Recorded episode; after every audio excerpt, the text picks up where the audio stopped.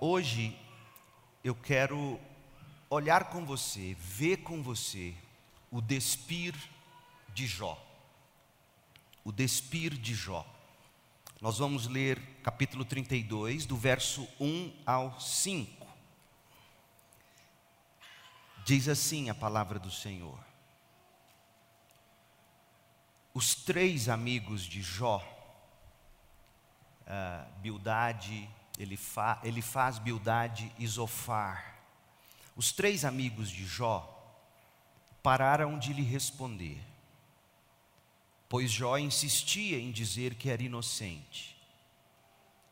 Então Eliú, filho de Baraquel, obusita, da família de Rão, ficou irado. Indignou-se porque Jó se achava mais justo que Deus. Também indignou-se com os três amigos de Jó, pois não conseguiram responder a seus argumentos, a fim de demonstrar que Jó estava errado. Eliú havia esperado os outros falarem, pois eram mais velhos que ele. Mas quando viu que não tinham mais nada a dizer, expressou sua indignação. Esta é a palavra do Senhor. Já há três domingos, este é o quarto que nós estamos assistindo a saga de Jó. Os capítulos 1 e 2 do livro nos deram uma imagem da dedicação de Jó, um retrato do, do Deus de Jó, ou pelo menos parte de um retrato, porque Deus é muito mais do que o, nós temos nos capítulos 1 e 2 de Jó. Mas os capítulos 1 e 2 nos mostraram a imagem da dedicação de Jó, nos falaram muito sobre Deus, narraram para nós os dilemas de Jó. No capítulo 3, após meses de sofrimento, nós assistimos Jó quebrar o silêncio e desabafar com honestidade na presença de seus três amigos que vieram de longe para consolá-lo. Ora, Bildade, Elifaz Zofar não se contiveram e e do capítulo 4 ao 31, o que nós te testemunhamos, foram três longos ciclos de debates, os três contra Jó, argumentando a respeito do significado do sofrimento. Depois do desabafo de Jó no capítulo 3, ele faz Bildade e Zofar se indignam e, e começam a, a defender Jó, Deus às custas de destruir Jó. E no final das contas, o que nós aprendemos foi que as teorias desses amigos se provaram insensíveis, insatisfatórias. De fato, Jó venceu aquele debate. O debate com Elifaz, Bildade e Zofar. Entretanto, Jó não obteve qualquer explicação plausível para o seu sofrimento. Jó não obteve a explicação que ele desejava, e a maioria de nós deseja quando está sofrendo. O argumento dos três debatedores se resumia ao seguinte: o sofrimento, e, e, é muito importante essa recapitulação, porque o que nós veremos a partir do capítulo 32 com Eliú poderá ser uma repetição do que os outros três disseram, mas veremos que não é. Mas o argumento daqueles três, ele faz, Bildade e Zofar, era de que o sofrimento é basicamente, ouça a palavra, punição pelo pecado. Sofre, alguém sofre, porque está sendo punido pelo pecado. E alguém prospera como forma de pagamento pela piedade. O argumento eh, ao longo desses capítulos todo, todos aí, do 4 ao 31, pode ser encontrado um resumo dele em Jó 4, de 7 a 8. Gente, é bem verdade que ele faz, no capítulo 5, verso 17, ele faz, havia admitido, que o sofrimento até pode ser correção de Deus, disciplina de Deus para o justo. Ele, ele, ele passa por isso. Mas fica claro pelos argumentos de Elifaz e de Bildade depois dele e de Zofar, fica claro pelos argumentos que essa é a exceção na teologia deles. Ou seja, o sofrimento como disciplina amorosa. Não é a regra no argumento deles. Fica claro no discurso deles que o sofrimento prolongado, como o de Jó, não poderia ser explicado dessa forma, como uma disciplina de amor.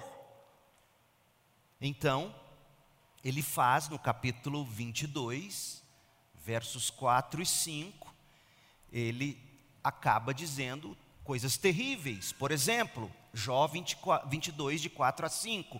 É por causa de seu temor que Deus o acusa e traz juízo contra você, Jó? É porque você teme a Deus que Ele está aplicando juízo na sua vida? Não, é por causa de sua perversidade. Veja, Jó, você está sofrendo porque você não é justo, você é perverso, seus pecados não têm limites.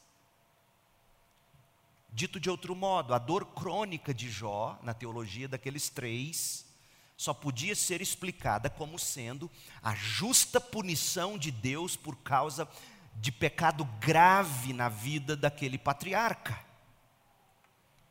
Mas Jó se manteve firme.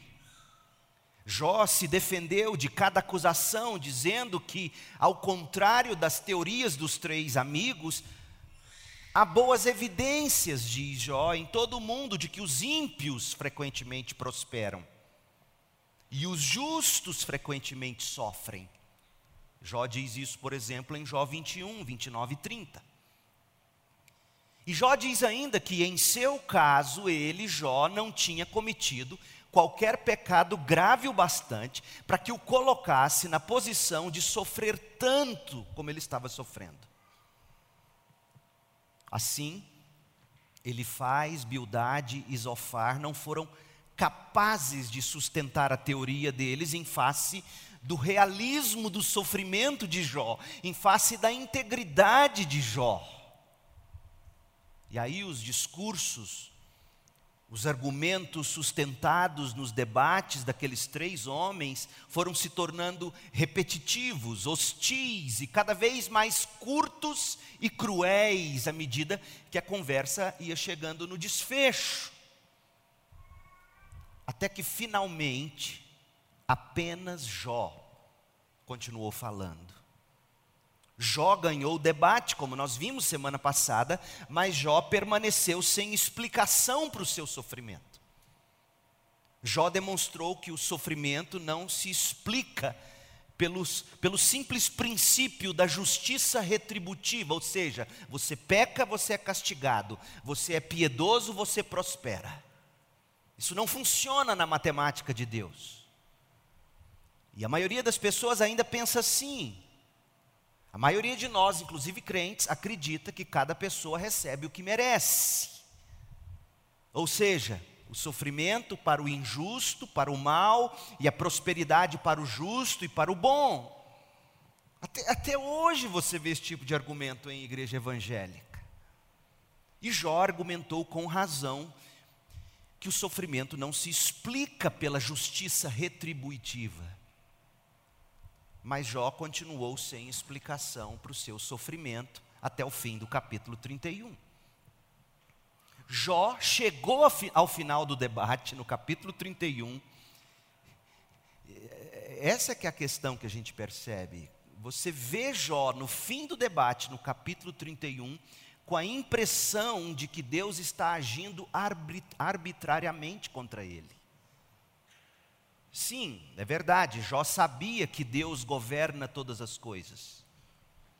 Jó sabia que Deus governa todas as coisas com sabedoria. Ele disse isso em Jó 28, de 12 a 28. Portanto, da sabedoria de Deus e da soberania de Deus, Jó nunca duvidou. Mas por que os justos sofrem? Até agora, Jó não havia obtido qualquer resposta.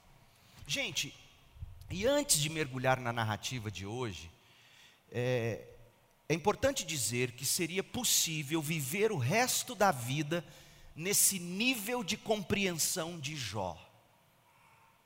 Seria possível conviver apenas com a certeza da soberania e da sabedoria de Deus, sem explicações mais detalhadas a respeito de por que os justos sofrem. Então, se, se nós tivéssemos o livro de Jó terminando no capítulo 31, nós já teríamos alguma resposta para o sofrimento. Por exemplo, em primeiro lugar, você poderia dizer assim: sim, Deus governa o mundo, Deus controla tudo o que acontece. Você poderia extrair do livro de Jó até o capítulo 31 que Deus é soberano, e é. Você poderia, em segundo lugar, dizer: sim, eu creio que Deus também é justo, eu creio que Deus é sábio. Você também poderia extrair do livro de Jó até o capítulo 31 que Deus é justo e sábio. Em terceiro lugar, você poderia dizer que as coisas realmente parecem arbitrárias, como Jó estava pensando. Mas no final, de alguma forma, todos os erros serão corrigidos. Apesar de que agora você não consegue ver qualquer sentido para as coisas que estão dando errado, mas você pode confiar em Deus. Era o que Jó vinha fazendo até o capítulo 31. Em quarto lugar, você poderia dizer, como Jó, que você tem a certeza de que o seu redentor vive e no final você o verá face a face, você será recebido por ele pela fé. Portanto, você poderia concluir, fazendo uma leitura inteligente até o capítulo 31. Olha, eu vou me aquietar, eu vou confiar em Deus e eu não vou procurar qualquer outra explicação porque, do porquê de tanto sofrimento. Deus é soberano, Deus é sábio,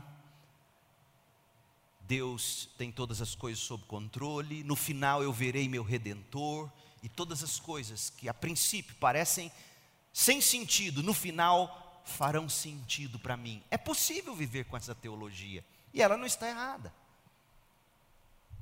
Mas será que é, que é só isso que o livro de Jó tem a nos dizer? E hoje de manhã você verá junto comigo que não.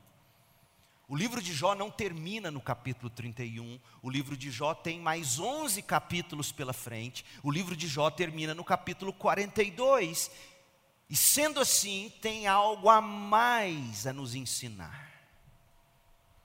E, e veja, Deus começa a nos ensinar a partir da vida desse jovem teólogo chamado Eliú.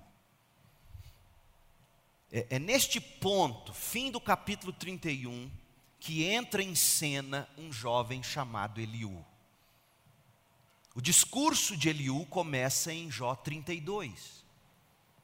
O discurso de Eliú, preste bastante atenção, termina no capítulo 37. Portanto, 32, 33, 34, 35, 36, 37. Seis capítulos de argumento o que Eliú terá para dizer, nem Jó, nem seus três amigos, Elifaz, Bildade, Zofar, nem Jó, nem os amigos faziam ideia. E deixe-me resumir em três pontos o que Eliú fará, o que Eliú dirá a respeito do sofrimento dos justos. Primeiro, Eliú vai dizer que o sofrimento dos justos não é um sinal da ira de Deus sobre o justo. O sofrimento do justo não é sinal da inimizade de Deus contra o justo, mas do seu amor pelo justo. Segundo, Eliú dirá que o sofrimento não é punição pelos pecados, não é, preste atenção nas palavras, não é punição pelos pecados, mas é purificação da justiça e da piedade dos justos. Não é punição, é purificação. E os outros três diziam: é só punição. Terceiro lugar, Eliú dirá: O sofrimento não é preparação ou parte da destruição. O sofrimento é proteção contra a destruição daqueles que amam a Deus. Os três amigos de Jó estavam errados. Ele faz, Bildade, Zofar estavam errados. O sofrimento de Jó não era prova de impiedade na vida de Jó. Jó era justo. Mas Jó também estava errado. O sofrimento de Jó não era prova da arbitrariedade de Deus, como Jó acabou pensando.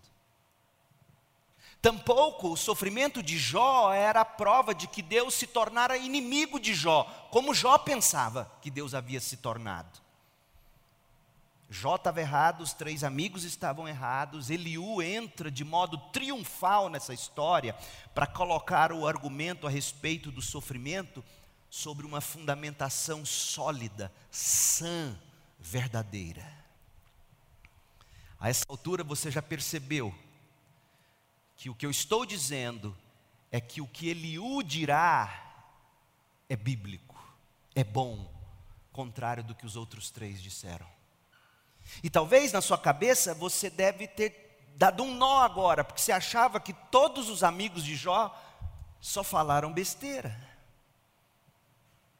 Mas eu quero mostrar para você, antes de, de olharmos para a topografia do argumento de Eliú, eu quero mostrar para vocês que a teologia de Eliú, segundo o autor inspirado por Deus, é digna de ser ouvida como sã, mesmo que ele ainda seja um pouco duro demais, mas é sã a sua doutrina. Pergunta que a gente precisa responder agora é: o testemunho de Eliú é confiável? Como é que nós podemos saber se o que Eliú terá para dizer não é mais do mesmo teor das coisas que foram ditas por Elifaz, Bildade Zofar? A gente, a gente pode confiar na doutrina de Eliú? Gente, muitos intérpretes da Bíblia, gente séria, vai dizer para você que, que Eliú só repete o que os outros amigos disseram.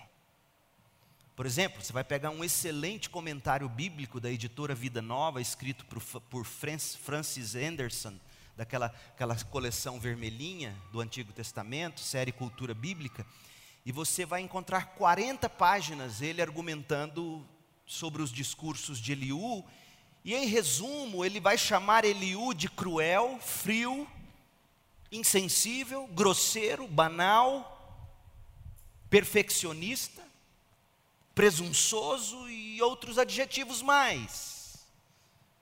E como eu disse, é bem verdade que há algumas coisas nos discursos de Eliú que são muito difíceis de entender. E é verdade também que quando você lê os discursos de Eliú, você ouve algumas das mesmas coisas que os três amigos disseram. Mas você tem que se lembrar que o que ele faz, Bildad e Zofar disseram, não estava tudo totalmente errado. E esse é o perigo da heresia ou da mateologia. Nem tudo que a mateologia diz é errado. E é verdade que Eliú é duro com Jó. Talvez duro demais algumas vezes. Mas deixe-me mostrar para você pelo menos cinco razões pelas quais você deve ler o discurso de Eliú como sendo o início da resposta de Deus para Jó. Portanto, confiável. Cinco razões. Primeira, e aí você julgue por você mesmo. Não basta eu dizer para você que o que nós vamos ler em Eliú é correto, se, se eu estiver errado. Então, cinco argumentos. Quem me ajudou a entender isso foi o bom velhinho John Piper. Ele é demais. Primeiro, o discurso de Eliú foi apresentado como um argumento novo, um assunto novo aqui no livro. Preste atenção no capítulo 32, no início, as palavras de Eliú não são introduzidas como continuação, como repetição do tema dos outros três, ele faz Bildade e Zofar. Pelo contrário, o discurso de Eliú é, é apresentado como assunto novo. Leia de novo, Jó 32, 1.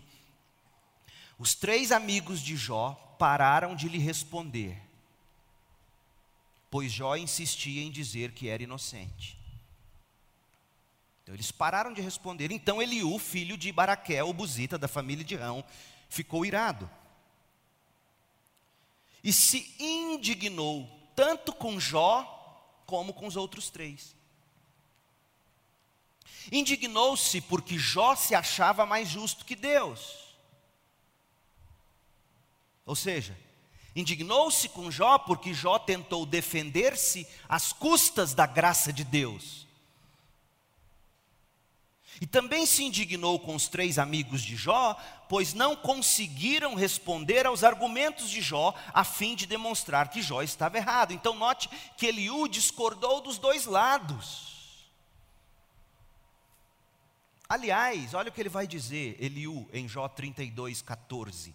Ele diz assim aos três amigos: Se Jó tivesse discutido comigo, eu não teria respondido como vocês responderam. Ou seja, vocês disseram coisas erradas. Eu não teria feito isso. Portanto, preste bastante atenção: Eliú não tem intenção de tentar resolver a questão do problema do sofrimento do justo da mesma maneira que os três amigos fizeram. E o autor do livro de Jó, inspirado por Deus, quer que você e eu leiamos os argumentos de Eliú como argumentos novos e, portanto, o início da resposta de Deus. Segundo, seis capítulos foram dedicados às palavras de Eliú. Seis capítulos. Então, essa é a segunda razão pela qual eu penso que as palavras de Eliú são mais do que uma continuação da má teologia dos outros amigos. Porque se fosse uma, um acréscimo à má teologia dos outros três, a julgar pela estrutura do livro, como nós analisamos duas vezes em mensagens anteriores. O autor não teria dado seis capítulos para esse argumento. Por quê? Porque preste atenção, você notou, nos três ciclos de debates, na medida em que o debate avançava, o discurso ia diminuindo. O discurso ia se tornando pequeno. E quando chega no terceiro ciclo de discursos ou de debates, Bildade, que é o segundo a falar depois de Zofar, ele termina falando, ele é o último dos três a falar, ele termina falando em seis versículos. E o último, Zofar, que deveria falar, ele não fala mais, só Jó fica falando. Então seria muito estranho que depois dessa estrutura de debates, que foi tornando cada vez menor o número de palavras dos debatedores, de repente, para acrescentar teologia, igual à anterior, o autor sagrado dá agora seis capítulos para Eliú. Teria sido muito mais prudente ele inserir Eliú com os outros três, e aí nós teríamos quatro ciclos de debates e não três. Então a estrutura do livro, tá, é, essa é uma da, das maneiras, das, das razões pelas quais você tem que ler a Bíblia, prestando atenção também na sua estrutura. A Bíblia é um livro também de literatura. E se os autores de literatura têm propósitos, até na forma como escrevem, você acha que Deus também não tem, gente? Então, primeiro, Eliú foi apresentado como alguém que trará algo novo. Segundo, seis capítulos foram dedicados a Eliú, sendo que os outros três debatedores foram perdendo palavras, foram ficar, ficando sem ter o que dizer. Terceiro, você vai notar que Jó não contra-argumenta. Jó não rebate Eliú. Jó fica mudo ouvindo Eliú. Jó não se defende diante de Eliú, como fez nos outros três ciclos de debates. Aí alguém poderia dizer, mas Eliú também não deixou ele falar? Não, preste atenção no que Eliú diz em Jó 33, 32. Eliú, depois de uma rajada de argumentos, a primeira rajada de argumentos, Eliú para, toma fôlego e pergunta: Mas, se você, Jó, tem algo a dizer, responda, fale, pois quero que seja absolvido. Se não tem nada a dizer, fique quieto e ouça-me, e eu lhe ensinarei a sabedoria. Olha a chance, o cara levanta a bola. Jó teria dado uma cortada se ele achasse que Eliú estava errado. A explicação mais óbvia para o silêncio de Jó aqui, depois que Eliú começa a falar, é que Jó concordou com Eliú. Tanto concordou que em Jó 42, 6, Jó retirou tudo o que dissera e sentou-se arrependido no pó e nas cinzas. Em outras palavras, as repreensões de Eliú nem todas foram erradas. Quarto lugar, talvez o mais importante. Deus não repreendeu Eliú. Deus não deu bronca em Eliú. Abra a Bíblia em Jó 42, 7. Porque Deus dá nomes aos hereges, digamos. Deus dá nomes aos hereges. E na lista de nomes não está o de Eliú. Ora, teria sido um lapso do autor sagrado? Meu Deus do céu, claro que não. Não existe lapso nas Escrituras. Quando Deus está finalizando, arrematando tudo, no final do livro, Ele vai dar bronca em Jó, nos três, e aí ele diz, Jó 42, 7: Depois que o Senhor terminou de falar com Jó, ele se vira para os amigos, e é curioso porque ele se vira para ele faz primeiro, ele faz, de Temã. Por que, que ele vira para ele faz? Ele era o primeiro a falar, e você vai se lembrar, ele foi o que disse as coisas mais duras para Jó no capítulo 22.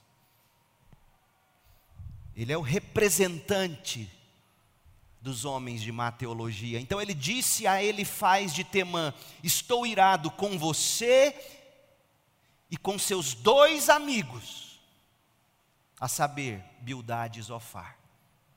Mas não fala de Eliú. Será que Deus não sabe matemática?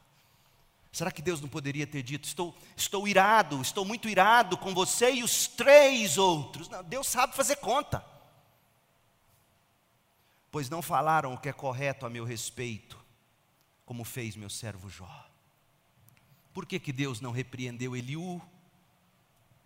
Porque as palavras de Eliú não eram da mesma classe de palavras de Elifaz, Bildade e Zofar. As palavras de Eliú eram sãs, eram verdadeiras. As palavras de Eliú prepararam o caminho para as palavras finais e decisivas de Deus. Eliú, ele até afirma ser guiado pelo Espírito. Jó 32, 8. E, a, e o último argumento em favor do discurso de Eliú Eliú ofereceu algo novo e útil ao debate.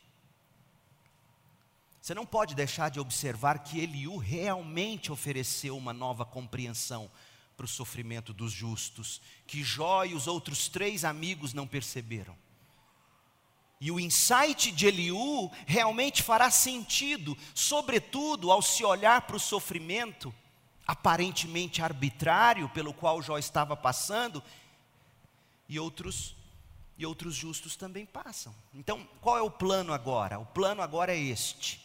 Nós vamos visualizar a topografia da teologia de Eliú, para a gente aprender o que este jovem teólogo tem a dizer aos justos que sofrem. Por que os justos sofrem? Por que o crente piedoso sofre? Com a palavra Eliú. Eliú achou, eu poderia pregar outro sermão inteiro só para falar da sabedoria de um jovem teólogo. Porque a gente, a gente costuma bater muito nos jovens. E às vezes com razão. Mas há jovens sábios e muito sábios. Há jovens crentes, há jovens piedosos. Você, papai e mamãe, provavelmente teria a me dizer, eu já ouvi isso tantas vezes de pais, como filhos, ou um filho ou uma filha, ainda novinho, novinha, acaba repreendendo em amor um pai, e o pai ou a mãe cai em si e fala: Meu Deus, ele está certo, ela está certa. Isso acontece ou não acontece? Somente o tolo não ouve um jovem. Somente um pai, uma mãe, um avô, uma avó, tolos não ouvem mais novos. Sobretudo quando o que eles têm a dizer é bíblico. Eliú achou que Jó errou em algumas coisas que ele disse. Na verdade, sabe o que Eliú enxergou na fala de Jó? Ele enxergou orgulho e arrogância. Você pode ler isso em, em Jó 33, 17, em Jó 35, 12, em Jó 36, 9, mas vamos ler Jó 33, de 8 a 12. Olha o que Eliú enxergou em Jó. E Jó não rebateu, e Deus não disse que Eliú estava errado. Deus não disse, olha, você errou com meu servo Jó. Ele disse isso dos outros três, mas não disse de Eliú. E ele diz assim, Eliú, 33, 8. Você, Jó, falou em minha presença, e eu ouvi bem as suas palavras. Eu ouvi, ninguém me contou. Você disse: Sou puro e não tenho pecado. Sou inocente e não tenho culpa. Deus, agora ouça, Deus procura motivos para se opor a mim e me considera seu inimigo. Jó, você disse que Deus é arbitrário, você disse que Deus é seu inimigo. E disse que você é puro, e disse que você não tem culpa. Prende meus pés no tronco e vigia todos os meus movimentos. É isso que Deus faz comigo. Você disse isso, Jó. Mas você está enganado. E eu lhe mostrarei o motivo, pois Deus é maior que qualquer ser humano.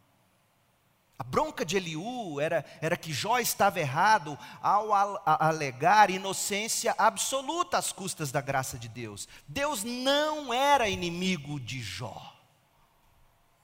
E de novo, a gente sabe que Eliú estava certo sobre isso, porque deixa eu recordar para você as palavras exatas de Jó, lá em Jó 42, 6. Jó disse diante de Deus: Retiro tudo o que disse, retiro tudo o que eu disse. Como, isso é nobre, como isso é bonito quando a gente erra. Isso aqui é uma lição para nós. Quando a gente erra, convencido por pessoas mais jovens que nós, convencidos pelo próprio Deus. Como é nobre você dizer: retiro tudo que disse e me sento arrependido no pó e na cinza. Ou seja, o sofrimento de Jó o levou a dizer coisas que eram excessivamente otimistas a respeito dele mesmo. O sofrimento faz a gente cair numa autopiedade que nos faz dizer coisas sobre nós que não são reais, são exageradas, tanto para o bem como para o mal. E também dizer coisas, como Jó disse, absolutamente desrespeitosas sobre Deus. Cuidado com o que você diz para Deus ou sobre Deus na hora do seu sofrimento porque Jó teve que retirar tudo o que disse. Sim, Jó era um homem justo. Jó era um homem justo. Deus disse que ele era justo, mas Jó não era um homem perfeito. Jó não era um homem sem pecado. De fato, ouça, havia no, no fundo do coração de Jó uma densa camada de orgulho e arrogância que começou a turvar a pureza da vida de Jó. Tão logo Jó foi sacudido pelo sofrimento. Jó estava lá com aquele sedimento bem escondido de orgulho, de, de arrogância, porque geralmente os mais espirituais carregam isso mas estava muito bem sedimentado, escondido, até que Deus começa a chacoalhar a caixa d'água da vida de Jó, e na medida em que Deus chacoalhou é, esse sedimento de orgulho e de arrogância, começou a turvar aquela água cristalina, e Jó se provou pecador, justo, mas pecador. não era perverso, mas não era puro. Pelo menos parte do entendimento de Eliú de por que os justos sofrem tem a ver com esse resíduo de orgulho e de arrogância na vida dos justos. Nós vemos a primeira explicação do ponto de vista logo após ele ter dado a bronca de Jó. De fato, Eliú descreveu duas maneiras pelas quais Deus fala com o ser humano. Eu quero que você veja em Jó 33 duas formas pelas quais Deus fala com o ser humano. Eliú está dizendo, Jó, você não está sabendo ouvir Deus. Deus fala de pelo menos duas maneiras. A primeira delas, Deus fala pela sua palavra. A segunda delas, Deus fala pelo seu sofrimento. Agora, nós vamos ler Jó 33, mas antes de ler, eu quero que você entenda que o livro de Jó foi escrito bem antes da Bíblia estar escrita. Logo, o modo de Deus falar envolvia outros meios, como por exemplo sonhos e visões. E tendo outrora Deus falado de muitas maneiras, através dos pais, dos profetas, tal, como diz Hebreus, agora Ele nos falou pelo Filho, pela revelação do Filho Jesus nas Escrituras. Mas quando Eliú fala, o modo de Deus falar, proferir palavras, era através de sonhos e visões também. Então Eliú está dizendo: Jó, você não tem ouvido Deus, porque Deus fala pela palavra e pela provação. Jó 33, 14. Eliú diz: Pois Deus fala repetidamente, embora as pessoas não prestem atenção. Jovem, Deus fala repetidamente, embora você não preste atenção. Idoso, Deus fala repetidamente, embora você não preste atenção. Como Deus fala? Verso 15: fala em sonhos, em visões durante a noite, quando o sono profundo cai sobre todos enquanto dormem em suas camas. Sussurram em seus ouvidos e, a, e aterroriza-os com advertências faz com que deixem de praticar o mal e livra-os do orgulho.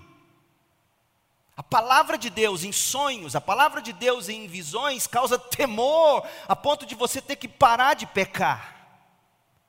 Verso 17: essa, essa palavra em sonhos, em visões, faz com que deixem de praticar o mal e livra-os do orgulho, preserva-os do túmulo e de serem atravessados pela espada. Deus os disciplina no leito de enfermidade, com dores constantes nos ossos. Mas ouça a palavra, não é punição, é disciplina. Deus disciplina pela palavra, Deus disciplina pela enfermidade. Verso 20: eles perdem a vontade de comer nem mesmo o alimento mais delicioso lhes apetece, sua carne definha olhos nus, e seus olhos ficam à vista, estão cada vez mais perto do túmulo, os mensageiros da morte os esperam. Eliú estava dizendo: Jó, você tem que saber colocar a dor no seu devido lugar na sua vida. Eliú estava colocando a dor da doença e a voz de Deus por meio de sonhos e visões lado a lado. Como duas maneiras pelas quais Deus fala ao homem. Jó 33, 17 descreveu o propósito de Deus no sofrimento. Ouça mais uma vez faz que deixem de praticar o mal e livra-os do orgulho. Em outras palavras, o propósito de Deus para os justos, tanto na revelação quanto na tribulação, não é punir, como os outros três disseram, é preservar, é salvar das práticas do mal, é salvar do orgulho e, por fim, da própria morte eterna. Então, note, Eliú não retrata Deus como os outros três amigos retrataram. Os outros três amigos retrataram Deus como um juiz irado, punindo Jó. Eliú diz: não, Deus é um redentor, Ele é um salvador, Ele é um resgatador. Aliás, Deus é um médico. Porque para Eliú, a dor que Deus causa é a mesma do bisturi de um cirurgião. O sofrimento na mão de Deus é o bisturi de um cirurgião, não é o chicote de um carrasco. Deus é aliado, não é inimigo. Deus disciplina em amor, jamais destrói com ira o justo. Outra forma, ou outra enorme contribuição que Eliú fez para o entendimento de por que os justos sofrem, está em Jó 36, de 6 a 15. E o que é útil nesses versículos, Jó 36, de 6 a 15, é que Eliú deixa claro nessa parte do seu discurso que a pessoa justa ainda tem pecados. A pessoa justa ainda precisa ser exposta, no sentido de seu pecado vir à luz e ser erradicado. Eliú está nos dizendo em, em Jó 36, de 6 a 15, ele está nos dizendo, em outras palavras, que chamar uma pessoa de justa, como Jó foi chamado de justo, não significa dizer que o justo é perfeito, sem pecado. Eliú está dizendo que existe sim o pecador justo. Tem o pecador ímpio e tem o pecador justo. Por quê? Porque o crente não deixa de ser pecador. Você vê a luta de Paulo em Romanos 7. Então isso é bastante útil, porque o próprio Deus chamou Jó de um homem justo, no capítulo 1. E Jó venceu a discussão contra os três com base na sua reputação de homem justo. E ainda assim, no final do livro, Jó se arrependeu de tudo que dissera. Como é possível? Como é que a gente concilia essas coisas? é que Jó de fato era justo, pelo testemunho do próprio Deus. Mas Jó ainda era pecador. Jó era o típico pecador justo. Não era ímpio, mas era pecador. Não era profano, mas ainda pecava. Daí que Lu, Eliú olha para esses dois grupos de pessoas, Eliú olha para os ímpios e para os justos, e distingue os diferentes papéis que o sofrimento desempenha na vida do ímpio e do justo. Agora veja, Jó 36, 6. Olha como Eliú distingue o papel do sofrimento na vida do justo do sofrimento na vida do injusto. Jó 36, 6. Não permite que os perversos vivam. Opa, está parecendo ele faz Bildade Zofar. Mas vai lendo com carinho. A Bíblia te chama a ler com atenção. Não permite que os perversos vivam, mas faz justiça aos aflitos. Era aí, Eliú está igualzinho os outros. Não, leia. Observa atentamente os justos. Coloca os justos em tronos com reis e exalta os justos para sempre. Gente, se Eliú tivesse parado aqui no verso 7, ele teria soado exatamente como ele faz. Os ímpios sofrem e os justos prosperam. Em certo sentido, isso é verdade, a longo prazo, à luz da eternidade. Mas a questão que atormentava Jó era por que os justos sofrem a curto prazo, aqui na terra. E aí Eliú continua. Jó 36, 8. Se estão acorrentados, quem? Ele acabou de falar de justos que são exaltados por Deus. Ele acabou de falar nos versos 6 e 7 de justos que governam em tronos, estão bem, prósperos. Mas ele volta a esses justos e diz: Mas ocorre que eles poderão ser acorrentados, os justos. Ocorre que os justos poderão sofrer. Ocorre que os justos poderão ser amarrados com cordas de aflição. Está vendo? Eliú admite que os justos nem sempre estão como reis em tronos. Eliú admite que justos sofrem. Por que justos sofrem, Eliú? Verso 9, Jó 36, 9. Deus faz que vejam o motivo do sofrimento, mostra-lhes que pecaram sendo orgulhosos. Chama-lhes a atenção e ordena que se afastem do mal. Essa é a diferença do argumento de Eliú dos demais. Dito de outro modo, os justos estão longe de ser perfeitos, puros, sem pecados porque ainda há bastante da velha natureza, mesmo nos justos. E de tempos em tempos, a velha natureza, por exemplo, no caso de Jó, orgulho e arrogância, irrompe em um comportamento pecaminoso de fato. Até porque Deus foi visto por Jó como inimigo. Jó chamou Deus de seu inimigo. E é disso que Jó se arrepende no final do livro. O sofrimento, gente, refina os justos. O ensino de Eliú, nesses seis capítulos, de 32 a, a 37, se resume a isto. A aflição torna o justo sensível à sua pecaminosidade remanescente. E ajuda o justo a odiar o seu pecado ainda mais, a renunciá-lo o sofrimento abre os ouvidos dos justos para que os justos ouçam melhor. Abre os olhos dos justos para que os justos vejam melhor. Jó 36, 10. Deus chama a atenção do justo pelo sofrimento e ordena que se afastem do mal. Essa é a teologia do salmista. Salmo 119, 71, olha o que o salmista diz: O sofrimento foi bom para mim. Por que, salmista? Porque o sofrimento me ensinou a dar atenção aos seus decretos.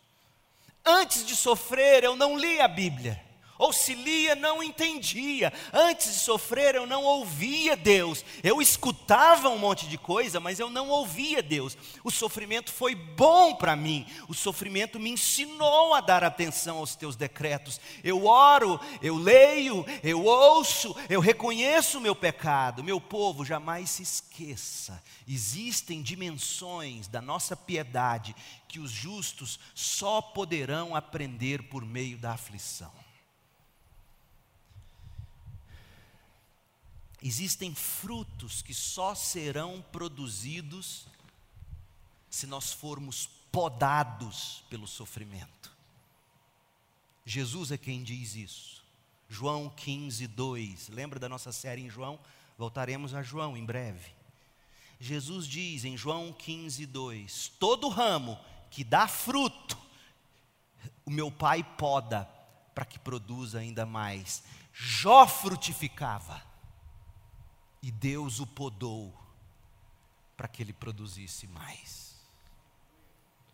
Martinho Lutero, grande Martinho Lutero, você fica surpreso em, em saber que você, se você se dedicasse a ler os textos de Martinho Lutero, que tem um monte em português, você pode ir lá na livraria Antioquia, aqui no centro, Antioquia Books, Fala lá com o Mendes, ele, ele vende com desconto para você. Dá meu nome lá. E deixa pago o meu, que eu vou lá e busco. Uma coleção inteira de, de Lutero. Você, você ia ficar admirado de ler Lutero. Lutero era simples. E quando Lutero comenta o Salmo 119, verso 71, quando o salmista diz que o sofrimento foi bom para mim, pois me ensinou a dar atenção aos teus decretos, Lutero afirmou existir três métodos eficazes para você interpretar a Bíblia. Quer ser um bom intérprete da Bíblia? Três ferramentas. Ele, em latim, meditatio, oratio, tentatio.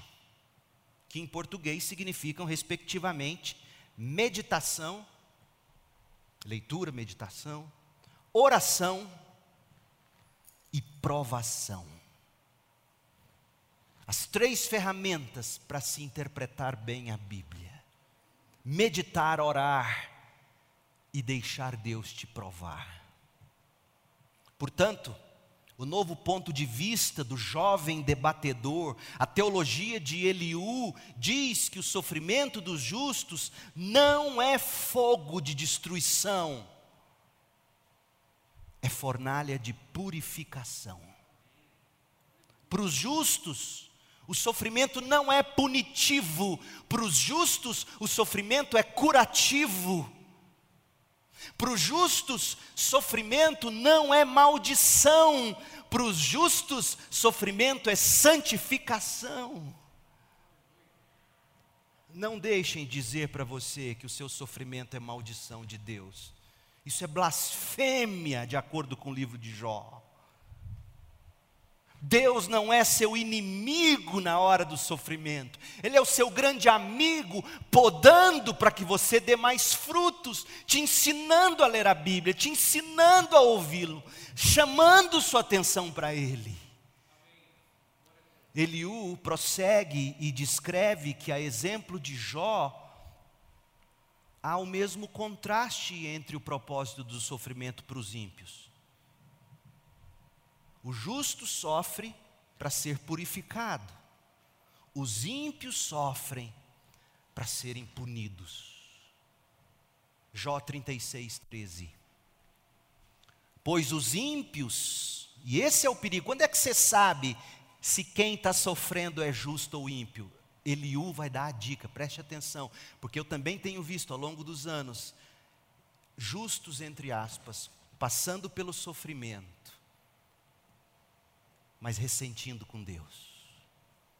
É aí que, que é, é lá que está a, a prova quem é justo. Tem, tem dois meios de você reconhecer o justo: como ele vive em meio à prosperidade, a generosidade dele, a dependência dele de Deus. E o que eu tenho visto é que quanto mais rico, menos se entrega para Deus em proporção. Isso, isso é terrível, isso é seríssimo. Já contei a história para vocês do, do, do, grande petroleiro do Texas, que foi lá atrás do A.W. Criswell, pastor da primeira batista de Dallas. Ele disse: Quando eu comecei ganhando 50 dólares por semana, eu dava meu dízimo. Eu passei a ganhar 500 dólares, eu dava meu dízimo. Hoje eu ganho não sei lá quantos milhões de dólares, eu não consigo dar meu dízimo. Ora por mim, pastor. Ajoelha que eu vou orar. Deus arranca, faz ele ganhar 50 dólares por semana. O que, que, é isso, pastor? Não é assim. Você quer ver o justo na prosperidade, como ele lida com dinheiro, como ele lida com fama, como ele lida com a boa vida. Ele é mais generoso, ele tem trato com as pessoas, porque é outra coisa horrenda é você ver um, um crente tratando mal empregado. Mas você também vê se o justo é justo na hora do sofrimento. Como ele lida com o sofrimento? Ele é grato ou ele se ressente? Ele é grato ou ele blasfema? Olha, olha o que Eliú diz.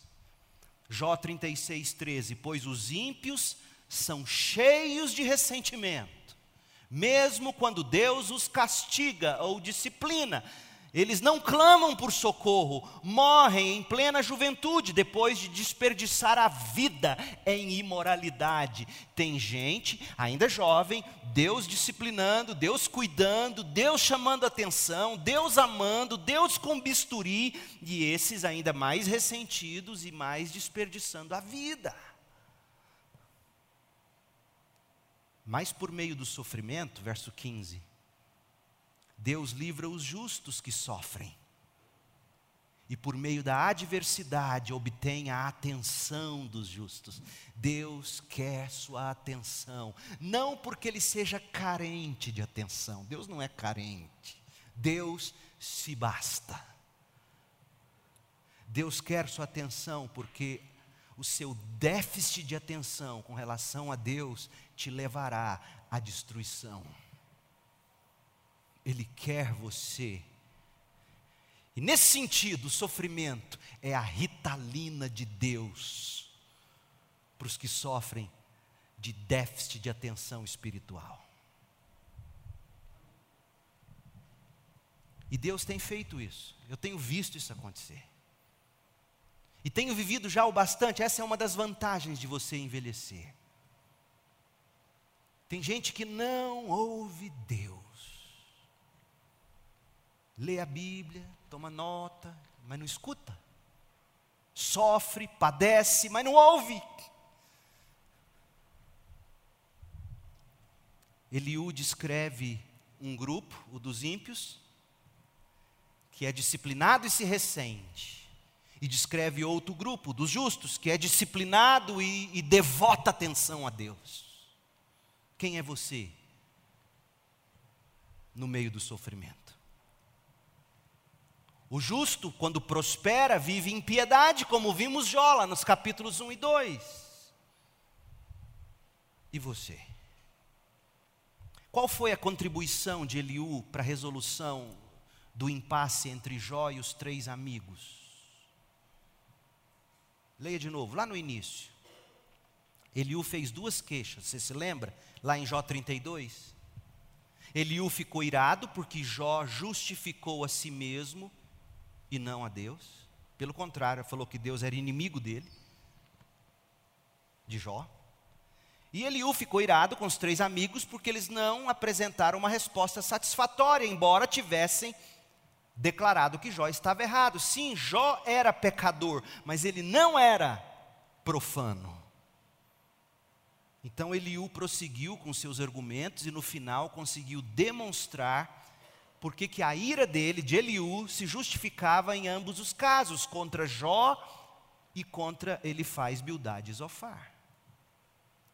Por que Elifaz, Bildade e Zofar estavam errados? Porque Eliú demonstrou que os três amigos estavam errados, porque a única maneira que eles encontraram para explicar o sofrimento de Jó era dizer que Deus estava punindo Jó pelo pecado. E Eliú demonstrou que esse não era o caso, essa não era a maneira de explicar o sofrimento de Jó. Os justos sofrem. E o sofrimento ju, do justo não é punição, é correção. É um refinamento da justiça do justo. O sofrimento desperta os ouvidos para novas dimensões da realidade de Deus e novas profundezas de sua própria imperfeição e necessidades. Te faz ver lá no fundo aqueles, aquelas coisas que você por anos vinha escondendo e convivendo bem com elas escondidas. Deus faz você abrir suas gavetas e arrancar de lá os esqueletos que você esconde. O sofrimento, Eliú está dizendo, o sofrimento aprofunda sua fé, aprofunda sua piedade. Os três amigos de Jó estavam errados quando disseram que o sofrimento é Deus punindo o justo. Não é. E por que que Jó estava errado? Eliú demonstrou que Jó estava errado, porque Jó não tinha explicação melhor para o sofrimento dele do que tiveram os outros três. A, a, concepção que Jó tinha da justiça de Deus, gente, era basicamente a mesma que a dos outros três. Justiça retributiva, ou seja, pecou, apanhou, não pecou, não apanhou. Apenas que Jó insistiu que Jó era mais justo e, portanto, não fazia sentido ele sofrer. E ele ficava, Jó, tão exasperado algumas vezes no meio do sofrimento que ele pensava que Deus era seu inimigo. Você deve estar a essa altura dizendo, mas foi Eliú que disse que Jó disse que Deus era seu inimigo. Jó disse isso mesmo, pastor? Jó 13, Jó 13, 23. Jó disse o seguinte: Jó, vi, Jó teve culhões para dizer para Deus o seguinte: Meu Deus, Deus é muito misericordioso conosco. O espanto é porque que Deus faz o que faz, a gente fica espantado porque que Deus faz o que faz no Haiti, por exemplo. Mas a gente não fica espantado de porque Deus não faz o que fez no Haiti em Goiânia. E nós merecíamos. Olha o que Jó vira e diz a Deus. Jó 13, 23. Diga-me, o que, que eu fiz de errado? Só isso já está errado. Você não fala assim com o pai. O que, que eu fiz de errado? Mostra-me minha rebeldia e meu pecado. Por que te afastas de mim? Por que me tratas como teu inimigo? Está vendo de onde Eliú tirou? Eliú argumentou que Jó estava errado em se justificar às custas de Deus dessa forma. Deus não era inimigo de Jó, e Jó não era tão puro quanto afirmava ser. Deus é de fato o pai amoroso de Jó. Deus deixou a doença de Jó se arrastar por meses, porque amava Jó, não porque o odiava, era amigo de Jó, não seu inimigo. O sofrimento trouxe à tona o pecado oculto do orgulho e da arrogância em Jó. Essa é a diferença de Eliú para os outros três. Deus não estava punindo, Deus estava santificando. Agora os ouvidos de Jó estavam abertos para ouvir de sua imperfeição remanescente. Agora Jó podia se arrepender e ser purificado e depender de Deus como nunca antes. Portanto, seu sofrimento não foi apenas uma ocasião para Deus obter glória sobre Satanás na fé não mercenária de Jó.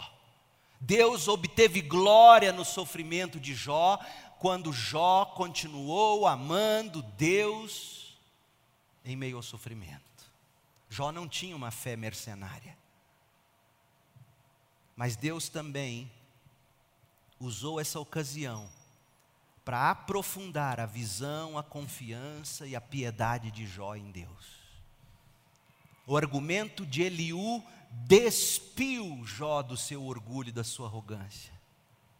Foi tanto que dessa vez Jó ficou calado, ele não disse nada. E nós, gente, o que, que a gente aprende? Vamos caminhar para a conclusão. A lição central para nós no discurso de Eliú é que os filhos de Deus aqueles que confiam em Deus, aqueles que são guiados pelo Espírito de Deus, aqueles que têm seus pecados cobertos pelo sangue do Cordeiro de Deus, Jesus Cristo, eles podem sofrer e eles realmente sofrem. E quando o crente sofre, não é uma punição pelo pecado, o sofrimento do justo não é punição pelo pecado. Sabe por quê? Porque Jesus Cristo já tomou sobre si mesmo na cruz a punição pelo nosso pecado. Portanto, não há risco de sofrermos outra punição a punição já foi derramada sobre Jesus Cristo, e por isso a Bíblia chama de propiciação o que Jesus fez na cruz. Tomou sobre ele a ira de Deus no nosso lugar. Não há mais ira derramada sobre a vida de quem crê em Jesus Cristo. De fato, se meus pecados, se os seus pecados foram cravados na cruz de Cristo, em Cristo, as coisas ruins que nos acontecem já não são mais cruz para nós. Porque se fosse cruz o nosso sofrimento, a cruz de Cristo não teria sido suficiente. O que nos acontece é disciplina, é amor. Tomar a cruz significa negar a si mesmo. Tomar a cruz significa assumir a mesma vergonha pública. O sofrimento dos filhos de Deus não é a aplicação de um princípio de justiça retributiva, é a aplicação gratuita do princípio da graça soberana. Deus, o Pai, nos escolheu em Jesus, gratuitamente, desde antes da fundação do mundo e nos regenerou gratuitamente pela obra do Espírito Santo e nos justificou gratuitamente pelo dom da fé salvadora e agora está nos santificando gratuitamente por sua graça, por meio da nossa fé, em meio ao sofrimento, de acordo com a sua infinita sabedoria. O sofrimento não é dispensado aleatoriamente, arbitrariamente sobre o povo de Deus. O sofrimento é distribuído a nós como terapia especializada, dosada individualmente pela mão amorosa do nosso grande médico. É isso que faz o Senhor. E o objetivo de Deus é que nossa fé seja refinada, nossa santidade seja ampliada, nossa alma seja salva e nosso Deus seja glorificado. É isso que Eliú nos ensina. Deixe-me te dar três textos para a gente concluir. Você vai ler com carinho. Porque nós vimos a teologia de Eliú nessa narrativa, eu resumi ela para vocês, mas o Novo Testamento fala a mesma coisa, de modo mais direto. O que Eliú disse, os apóstolos repetiram. 1 de Pedro 1, 6. 1 de Pedro 1, 6, portanto, alegrem-se com isso Ainda que agora, por algum tempo, vocês precisem suportar muitas provações, as provações mostrarão que sua fé é autêntica, como o fogo prova e purifica o ouro. Assim sua fé está sendo experimentada, e ela é muito mais preciosa que o simples ouro. Isso resultará em louvor, glória e honra no dia em que Jesus Cristo for revelado. Hebreus 12, 10. Pois nossos pais nos disciplinaram por alguns anos como julgaram melhor, mas a disciplina de Deus é sempre para o nosso bem, a fim de que participemos de Sua santidade. Nenhuma disciplina é agradável no momento em que é aplicada, ao contrário, é dolorosa. Mais tarde, porém, produz uma colheita de vida justa e de paz para os que assim são corrigidos. Não despreze a disciplina. Não desanime, vai dizer o autor de Hebreus. Segundo aos Coríntios 1:8. Irmãos, Queremos que saibam das aflições pelas quais passamos na província da Ásia. Fomos esmagados, oprimidos além da nossa capacidade de suportar e pensamos que não sobreviveríamos. Por quê? Deus estava sendo inimigo de Paulo? Não, olha o que Paulo diz: de fato, nós esperávamos morrer. Mas como resultado de tamanho sofrimento, deixamos de confiar em nós mesmos e aprendemos, veja, o sofrimento é didático, aprendemos a confiar somente em Deus que ressuscita os mortos. Tiago 1, último texto, Tiago 1, de 2 a 3. Meus irmãos, considerem motivo de grande alegria sempre que passarem por qualquer tipo de provação e Tiago vai terminar o livro falando de Jó. Você acha que Tiago não tinha Jó na cabeça do começo ao fim? Eu tenho certeza. Meus irmãos, considerem o motivo de grande alegria sempre que passarem por qualquer tipo de provação, pois sabem que quando sua fé é provada, a perseverança tem a oportunidade de crescer. Você sabe como é que o Luiz César fica musculoso? Depois vocês contam para ele, ele está com as crianças. Malhando. Sabe o que é malhar? Sabe o que é hipertrofia, o aumento de músculo? Você sobrecarrega seus músculos com tanto que você provoca nos seus músculos microlesões. Por isso que os marombeiros gostam de sair com dor no corpo, porque cumpriu o objetivo. Microlesões, e essas microlesões o seu corpo com alimentação necessária, repouso necessário, essas microlesões vão ser reparadas pelo próprio corpo. E não apenas isso, novas camadas serão adicionadas, se é que é assim que se descreve, mas é mais ou menos assim que acontece. Eu não sou um fisiatra. E desse modo o músculo cresce. Portanto, os marombeiros vão dizer assim, e eu estou falando de maromba porque Tiago está dizendo que a nossa perseverança tem que ser hipertrofiada, marombada, crescida. E para você atingir a hipertrofia, você precisa de quatro elementos: dieta específica, suplementação, rotina de treino e descanso. De igual modo, na vida cristã, você precisa de dieta na palavra de Deus e oração. Você precisa de suplementação via comunhão com o corpo de Cristo. Você precisa de rotina de treino na academia do sofrimento. E você precisa de descanso em Deus, que faz crescer sua perseverança. Pergunte a Jó.